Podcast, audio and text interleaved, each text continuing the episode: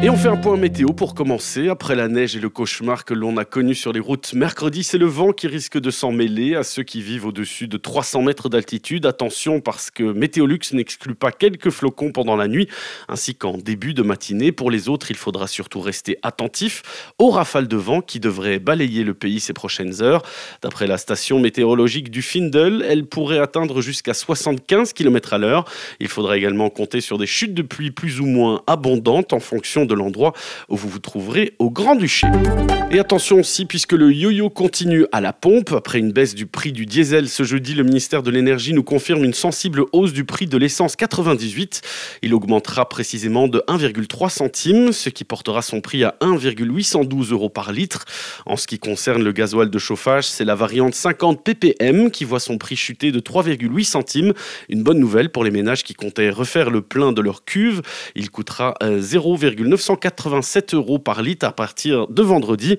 Pour le reste, il n'y aura pas de changement. L'essence 95 reste à 1,572 euros par litre et le prix du diesel n'évolue pas depuis sa baisse la nuit dernière. Toujours au Luxembourg, la police a effectué des contrôles routiers dans plusieurs communes ce mercredi. Près de la moitié des infractions constatées concernaient l'usage du téléphone au volant. Dans le cadre de la campagne de sécurité routière, la police a effectué ses contrôles à Redange-sur-Attert, à Zeul et à Ettelbruck le 8 mars dernier. Durant ces contrôles, un total de 49 infractions a été constaté et parmi elles, 22 conducteurs ont reçu une amende pour avoir utilisé leur téléphone portable au volant.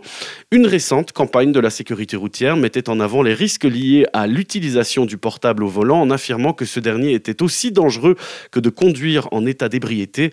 Une amende de 145 euros et le retrait de deux points sur le permis attendent les automobilistes qui ne respecteraient pas ce point du code de la route.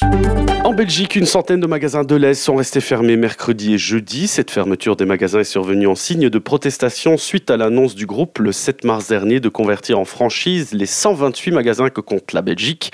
Ces magasins n'appartiendront donc plus au groupe mais à des commerçants indépendants sous les conditions de la marque Deleuze. Ce sont 9000 salariés en Belgique qui sont concernés par la situation. Salariés qui par ailleurs se disent très inquiets, comme on peut le lire dans le communiqué de l'OGBL et pour cause le fait de franchiser ces magasins écarte définitivement la représentation syndicale et la négociation collective entraînant ainsi des conditions de travail et des salaires dégradés. Aucun plan de ce genre n'a pour l'instant été annoncé pour les boutiques de du Luxembourg. Le GBL a exprimé son soutien aux quelques 9000 salariés du groupe en Belgique et souligne d'ailleurs dans son communiqué que franchiser les 58 magasins du Grand-Duché n'était pas une option. C'est pourquoi ils ont entre-temps contacté la direction de Deleuze Luxembourg.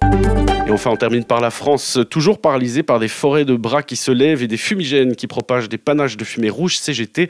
Au nord de Paris, électriciens et gaziers camouflent une poignée de collègues qui viennent de couper le courant du Stade de France et du chantier du village olympique, une action afin de protester contre la réforme des retraites. En quelques minutes à peine, jeudi, l'action a privé d'énergie le village olympique, le quartier au niveau zone commerciale, des data centers, mais aussi le Stade de France, a déclaré Sébastien Ménesplier, secrétaire général de la CGT Énergie, devant la presse conviée pour relayer cette action symbolique du durcissement engagé par les grévistes du secteur cette semaine. Retirez votre réforme et les électriciens et les gaziers reprendront le travail pour le service public et l'intérêt général, a-t-il ajouté. Environ 300 agents étaient présents pour cette action, dont certains, cagoulés, ont levé les bras et allumé des fumigènes pour mettre à l'abri des regards et des objectifs des caméras ceux qui ont coupé le courant. Ce type de coupure sauvage étant évidemment illégal. Retrouvez toute l'actualité du Luxembourg et de la grande région en continu sur 5minutes.lu.